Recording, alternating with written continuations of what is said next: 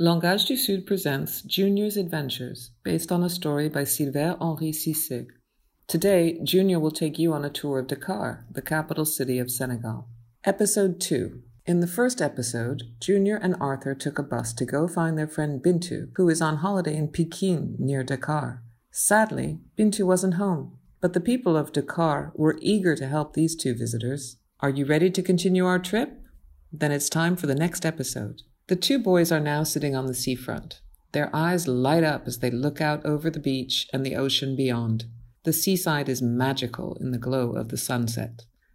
Why are all those people running on the beach? asked Junior, turning toward the uncle.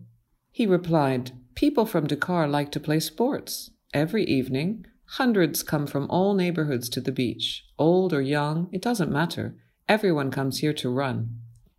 Arthur seemed surprised. And those ones there? Why are they fighting? The uncle burst out laughing.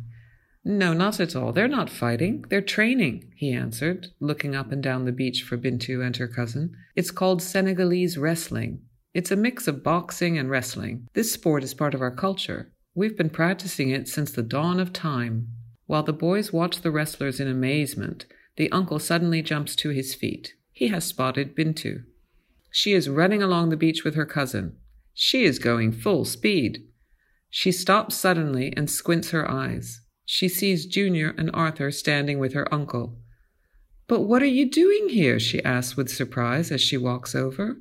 We just wanted to see you and play with you, stammered Junior. Oh, really? You want to play? asked Bintu cheekily. Then try to catch me. The two friends take off down the beach, but after a few hundred meters, they run out of steam. They stop to catch their breath with their hands on their knees. Oh, you're already tired? teases Bintu, laughing as she sprints ahead of them. How can you outrun us? asks Junior as he gets his wind back. It's easy for me. While you're playing video games at Fafrika, I'm training to run. All right, I'll take you back to your parents now, says Uncle. But first, I have to stop by to leave instructions at the museum. The museum? asks Junior. Bintu leans forward with pride. Yes, my uncle works with the new museum in Dakar. She explains further. The opening of the Museum of Black Civilizations is world famous. The MCN, as we call it, shows the value of cultures and the history of all of Africa.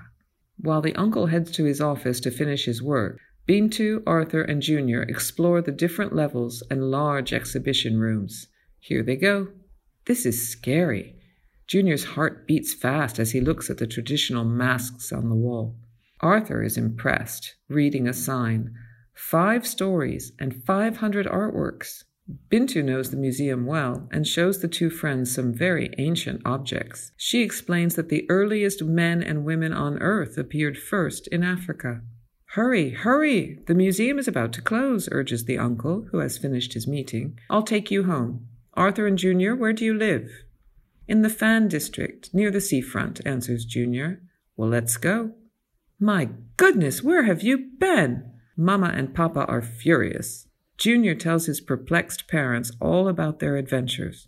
What an incredible day. But we've already told you many times you can never go out without permission. I promise, apologizes Junior, ashamed. Bintu, sitting in the car next to her uncle, sticks her head out the window and laughs out loud. See you in Fafrika. Start training for our next race. And now, Junior's adventures in Dakar have come to an end. Find your favorite new friend in his other adventures, published by Langage du Sud.